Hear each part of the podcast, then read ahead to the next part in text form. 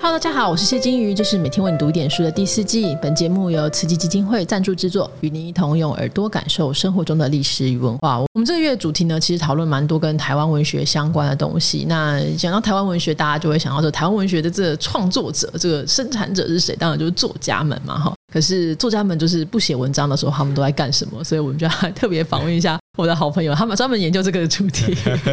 欢迎作家朱优勋。嗨，金鱼，嗨，听众朋友，大家好。尤其我想问你，就是大家都会认为说小说家或是文学家，就是每天早上起来写文章，然后喝露水 过活。但是观察就是我们台湾文学史上这些大作家，平常都在忙什么？就以何为生？哦，真的都其实是写文章为生吗？没有。其实我跟你说，台湾作家呢，因为稿费相对偏低，然后哦现在也所是，以 对，所以你在台湾啦，其他国家不一定，但在台湾不太能够纯靠写作过活这样子。嗯比如说，如果是日本，日本的稿费很高，如果他是一线的作家，基本上就真的写东西就好。对，但我有一次去日本参访啊，然后遇到一个很会帮忙推广台湾跟日本文学的一个前辈，叫天野健太郎，他去世了。对哦，前前几年去世，但是他是非常厉害的一个前辈。他听我们演讲，他就跟我讲说，他说他在亚洲巡回各国，他觉得台湾作家口才最好，因为我们必须靠演讲生活，我们都可以不拿稿子上去。他说日本作家连三百字的字词都要拿稿上去。真假？对对对，我们就觉得，哎、台湾作家就是你丢上去他就随便讲这样。对对对所以台湾其实很多作家平常都会有很多副业啦。那这个副业就看情况，看他跟这个文学有多远。比较远的话，可能像比如说我们有一些前辈作家，像郑清文，嗯，郑清文他小说写得非常好，可是他本业是银行行员，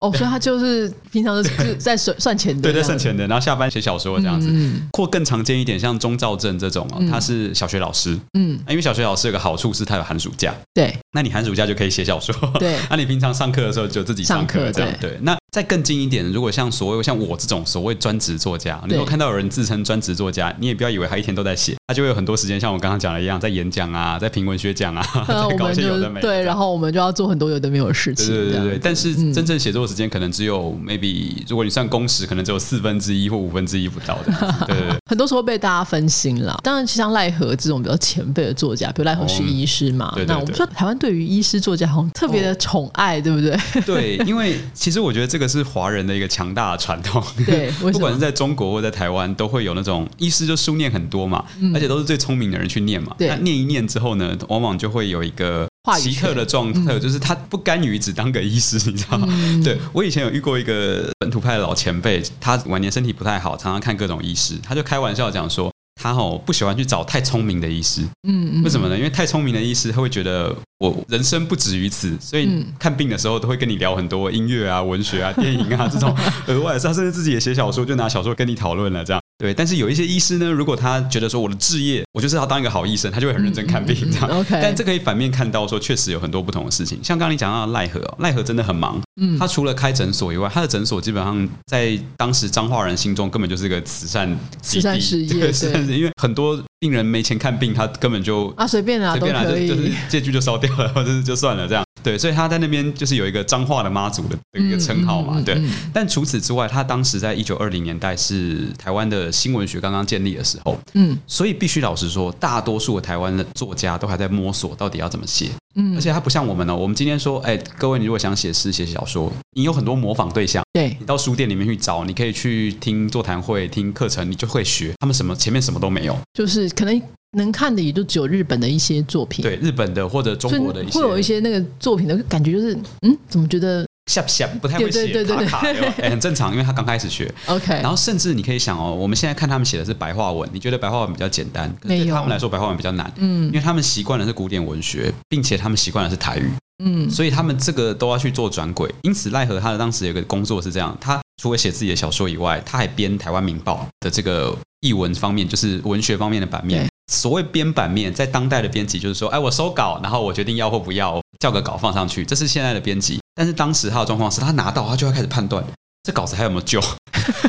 没救的就退。对有救的，他就会详细的给上说，我觉得这样子修改比较好，你要不要怎么看一下？给他很详细的评阅意见，然后丢回去，改完再回他来，改完再回来。那就要花很多时间呢。对，他不单是编辑，他根本就是这些人的老师。嗯嗯，嗯对，但嗯因为他自己本人是个天才啊，我觉得他学的非常快，但是其他人学的没有那么快，嗯所以他花了非常多的时间在培育别人。对因为你如果去看他的作品集，你就会发现他小说本身写的不算多，对他小说总量可能一两本书。这辈子就这样。嗯嗯，可是如果你算他改过的哈，比如像我们知道最有名。自己承认说被他改过、被他调教过，就是杨奎。嗯，你看杨奎对我们来说是日对治时代的大师，可是其对实他是 跟被着奈奈何何这样手子把手对对过对来的。对，一路修过来了。那你就知道他花了非常多时间在这种培育后进的时间上。 所以大家除了就是要想办法就是养家活口之外，有时候还是需要提携后进。对对对哈对对对，之前啦，就是你最近先出的是这个《以下证言将被否认》嘛，哈。那之前有一本书是他们没有在写小说的时候，其实就在讨论这个问题。那提到了蛮多的大作家，通常他们都会有个文学群体，就是这种附随集团好了， 文学集团这个群体通常会怎么样被建立起来？这个真的就是要看人，因为嗯作家有一个麻烦的地方是，很多作家是文人相亲啊，对他就是觉得 我 我最最强好，你别们写人的都不对。 OK，那对他当然就不会想要跟其他人往来嘛，或者是会很难相处啦。，对，往来毛没很两句多话啦就吵起来这样。嗯。但是呢，我觉得每个世代都或多或少会有一两个李长博性格的作 家。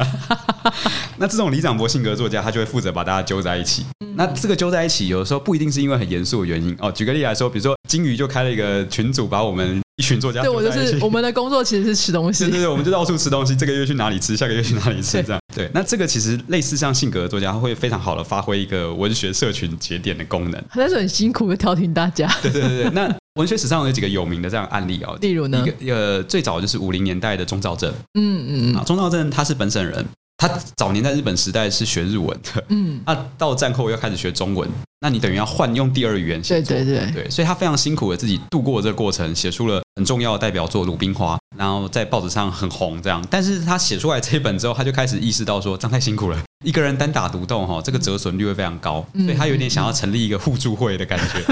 所以他以后在报纸上看到任何那种写的题材或名字看起来就不错像的本省人，而且是不错的，他就写信去问说，哎，你要不要一起这样？我们要不要下次来约一下，或者是我们一起来通信这样？因为他不住在龙潭，他的交通没那么方便，嗯所以他等于是用笔友模式串联大家。嗯，对，然后嗯就是他就在龙潭一直写信，一直写信，然后跟大家去玩闹啊什么的。最好玩的例子就是叶石涛，哦对对，他后来联络到叶石涛，然后他们两个并称南叶北中嘛，对两个南北各大大佬。也差不多时代，对，差不多时代，几乎同一年出生。嗯然后，但是很好玩的是，是你看他们的书信往来，你就会发现很好笑。叶石涛每次呢写一写呢，遇到什么挫折，就会写信给钟兆正说：“我每天写、啊，不爽写、啊，为什么要搞这个呢？这么累，呃，写文学又没有人看，又没有效果，嗯嗯大家也不理你，这样一直骂，一直骂，一直骂。”然后最后钟兆正就会跟他讲说：“可以的，可以的，你可以撑下去的，好，我们一起努力这样子。”就是负能量发泄，然后另外就给他一个正能量的回馈，对这对样对，我记得我有看过一封信，非常有趣。啊下个月或下下个月，叶石涛纪念馆台南那个可能对会对展。对，就是他说叶石涛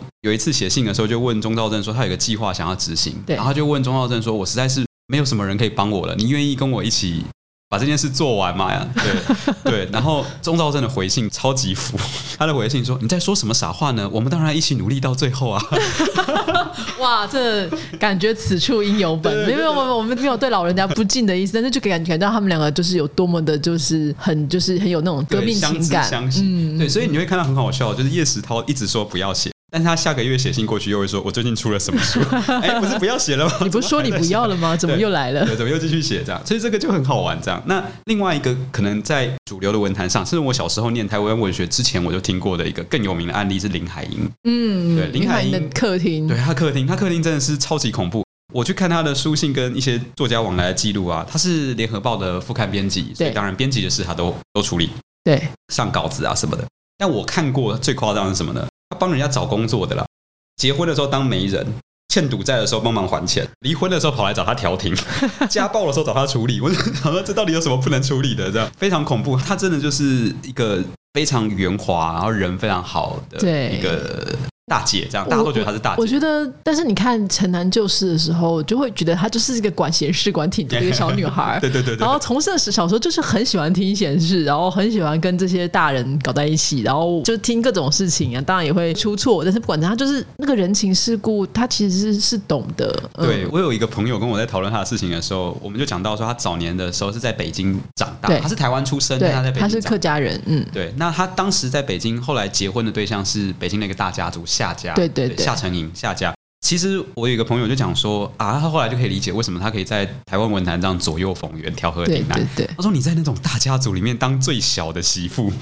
杀进杀出，过过了这么多年，其实对你多少会磨练出一身手段这样子。嗯嗯对啊，那我自己印象很深刻的是一个小故事啊，是那个钟理和，台湾作家钟理和对，他的女儿嗯，跟我说的，就是钟理和他很早就去世了。那林海音后来一直有一点愧疚，觉得说在他生前没有帮到他，因为他在美浓很远，身体又很不好，大家其实对当时不知道他的情况，林海音不清楚。钟理和去世之后，觉得说我要照顾钟家人。那钟理和的儿子钟铁明也是很不错的小说家，没错，那林凯英就说好，那不然钟铁明你毕业之后来我这边当编辑。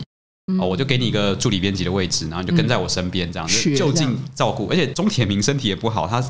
跛脚，一辈子不良于行，脊椎有点问题，反正这家人很惨。这样，好，那这故事是哪里来呢？故事就是钟理和的妹妹，嗯，这个妹妹平常住美浓，啊，听说哥哥在台北，想说偶尔去台啊你说北。你说钟铁明的妹妹，哎，铁明的妹妹啊铁就明是的妹嗯李和的女儿女儿这样应该是铁英吧，钟铁英。对，然后他就想要去看哥哥。啊那林海音看到他来台北看哥哥，就很高兴啊，就说来来来来住下来住下来，你来我这边住。他其实是林海音就想要帮你省旅馆费啦，对 你就住我家哦。对然后就说那你明天早上陪我去买菜，这样子哦，嗯你也不要觉得说你好像什么都没做这样子，对你就陪我对去对买菜。好，那去买菜了之后呢，因为菜贩这个市场的菜贩都跟林海林海音音很很熟熟，这里要交代一下，林海音是客家人，所以他懂客家话。对，钟铁英也是客家人，他但干是话，对都讲客家话为主，但是他们不见得会讲台语。嗯嗯嗯，偏偏这两个人刚好台语都很好，哦，因为其实基本上你客家人都在都会在对台湾都会客讲，嗯庄多少都会讲。但是他林凯英就利用这个来免除一个小小的灾难，就是他们两个呢，一一老一少两个女生去买菜的时候，那个菜贩远远看到林凯英就用台语有点不礼貌的讲说：“哎呦，你们家新来一个女佣啊！”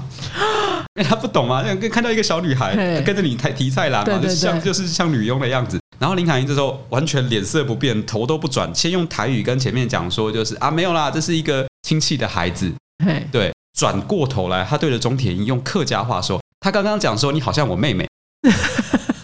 然后这时候你就会知道，钟铁英就算听得懂台语，也有机会假装听不懂啊。对对对对对，就是这对种非常圆滑，而且没有排练，三秒之内就做出反应，这就是林海音非常厉害的地方。这样子，所 以就是说，他基本上对人情世故怎么样给大家留一个余地，对是非常的非常厉厉害。的然后你看菜贩也可以也不会免去说，啊拍谁拍谁，对对，完全不需要。如果是我们，就可能就说你在攻杀 我，你都站出来道歉这样子。对对对对，那这就是他很厉害，他这种小细节都顾得非常好的。嗯，所以等大家如果在看《城南旧事》的时候，你就会发现，哦，城南就是那个小妹妹，就是有点白目的小妹妹，后来就想成为一个很棒的一个文学大姐头哈对对。对所以这些文学群体可以说跟作家的这个整个群体或他的创作生命其实是很有关系的，对不对没错，嗯他们其实我刚刚我们都讲的是一些比较生活、比较有趣的嗯嗯嗯琐事。可是其实对于这些作家来说，有的时候这种互相结盟跟取暖是他在文坛上生存下去的必要手段。嗯哦，比如像钟兆正来说，他为什么要去把这些人揪起来？其实是因为本省人在当时的处境非常艰难。嗯我就讲一个简单的例子，在五零年代，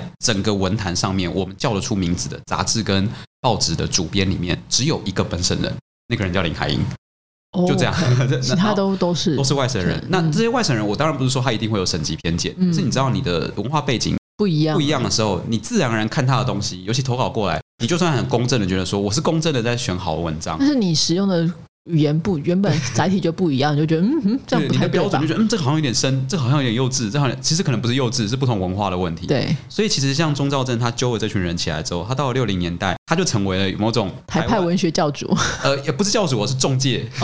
就是有点像是你要找台派的作家，你要找钟兆正，钟兆正会告诉你哪里有人。 OK，所以，像六零年代台湾的前辈作家吴浊流，他退休了，对是日治时代的老作家，比钟超正还老。对，他退休的时候就拿了一个退休金出来，要办一个台湾文艺这对个专门给台派的杂志，这样他就第一对个想到就找钟兆正，因为哪里有人他都 知道。对，所以他就开始把这个地方慢慢建构成一个阵地。那哦我们后来像我自己念台文系所，我们找到了很多珍贵的资料跟作品，就是以钟兆正编的刊物加上叶石涛的评论，嗯这两个人的黄金组合，去把我们把这些资料留下来，因为他们没有提的资料，我们根本连找都不知道要去找，你知道，嗯你连目录都没有，但他们保留了这些东西，这样这就很重要。那对林凯英来说也是，他当时编联合副刊，他其实有点弱一开始有，我觉得有点弱势主编的味道。你你要想五零年代的女生又是本省人，你对省级跟性别都是弱势，对，你要怎么编出一个让大家刮目相看的版面？他的策略就是他专门找那些大家不会注意的人。啊，嗯找女性，找本省作家，找军中作家，啊嗯，找刚刚冒出头的现代主义，像白先勇。白先勇的对第一篇小说是林海音刊的， OK，对。那所以像这些人，他用这个方式，他也建立了他在文坛上的一个名号，教母的地位，对。对对对嗯对，所以这是很聪明，就是有时候你不是去挤说大家最热门的作家，你是选择去发掘那些比较冷门的。嗯那当这些冷门作家长大之后，它就会变成是有点像是你的你的功德这样对子对的人这样子对，嗯，所以说这基本上你观察到的文学群体是非常有趣的啦，就像他的这个交友的范围，他们怎么样合作，怎么样去互相鼓励，这这样也互相竞争啊。他们没在写小说的时候，其实主要都是写戒严时期的作家。你觉得他们所面对的课题有什么地方是很相似，或是比较不一样的？我觉得当然第一个戒严是一个房间里的大象，你在他们传记里呢，你都不会看到他们很少，因为戒严时代你也不能直接讲，对他很少会直接讲说啊，我就是怎么被迫害，我就是怎么样。可在某些时刻，你看他们做事情的时候，你就会发现，哎，他就开始闪。这件事好像要那样做，这件事好像要用一些迂回的玩法去执行这样子哦。那我举个我觉得很鲜明的案例，就是刚刚提到的钟兆正，他在一九六五年的时候编了两套以本省级作家为主的丛书，共二十本。嗯嗯嗯哦，有一百多个作家第一次出书就在他手上完成， ，OK，他就是为了这个。当然，这一百多个作家后来有些人可能就离开文坛了，可是有些对是很重要的，像我们知道郑清文啊、李乔啊嗯嗯嗯这些人都是这样子挖掘出来的。那他当时很有趣，他的想法就是说我编一个本省级作家的丛书，可能会被怀疑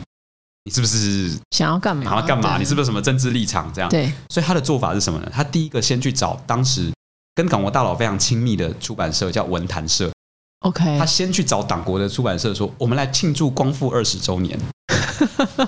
来介表示本省级的文学建设的成果，然后把它说成说是政府给了我们很多帮忙啊，所以我呃哦们才有这么多本省级才会作有家。就是培养精英啊什么的。对，可是其实你事实上你知道说为什么？光复二十年了，还都没有作家出书，那其实不是你的德政，是你的对压抑。但我就借这个借口，文坛社的主编穆宗南就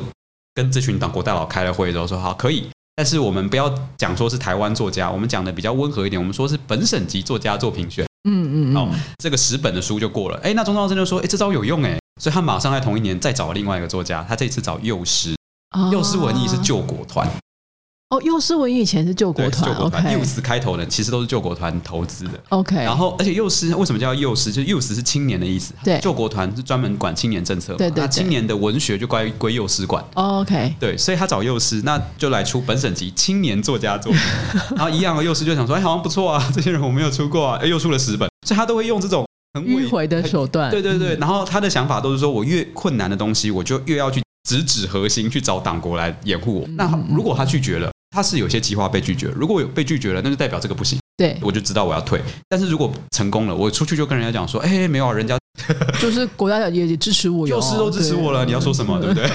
我我可一是脸扛了那个大旗对呢，对，我就一脸无辜，但做他想做的事情。我觉得 OK 这种迂回手段是他们当时很辛苦，但是又很不得聪明不的生做存的手事段，情这，样子。嗯，对对嗯对所以这真的是非常有趣，跟我们现在的这个，我们这大名大放嘛，对吼对对所以你我们想都干嘛就没在干管 嘛，谁管他啊？就是你也可以对这这个出版社你不开心，你可以骂他中止， 或者对骂他对对对，你可以给他有什么任何的挂名都可以，不是我们在网络上我们自己做成电子书也都对啊，我嗯 OK。可以独立出版，我可以募对资，但是那那个时候是不行，所以他必须要透过某一些方式迂回的前进，然后从那个也不是说黑暗或是迷雾当中压力找到比较大的一个时代里，对，迷雾当中找到一点点就是能够出头的那个出口，所以真的是非常的不容易哈。当然，如果大家有兴趣的话，可以去看一下我们友勋所写的这本《他们没在写小说的时候》，这是戒严台湾小说家群像，是大块出版的。大块出版。诶，你跟大块合作了蛮多书的、诶对，好像二零一七年以后，主要都是跟着他们，因为因为我习惯跟编辑啦，就是跟编辑合作的顺，我就一直跟他们合嗯作。OK，就是对编辑很重要哈。那有兴趣的话，其实你会从这个书当中看到，我自己在看的时候，我就觉得，哎、有很多这种大作家的细节，比如刚刚林海音啊，比如钟兆正啊，有很多这种细节会让你觉得蛮温暖的，也对会有看到他们就是这个人性化的一面。所以，呃，我觉得你的这这本书应该可以之后可以变成那种国中或高中的，补就充是读物补充读物，非常适合这样子是。大家如果会觉得说，哎、台湾就是国文课都教台湾文学，到底台湾文学跟这个所谓的中国文学差在什么地方？那你看这本书，大家就会理解了哈。好，我们今天真的非常谢谢佑勋的分享，谢谢佑勋，谢谢金玉，谢谢大家。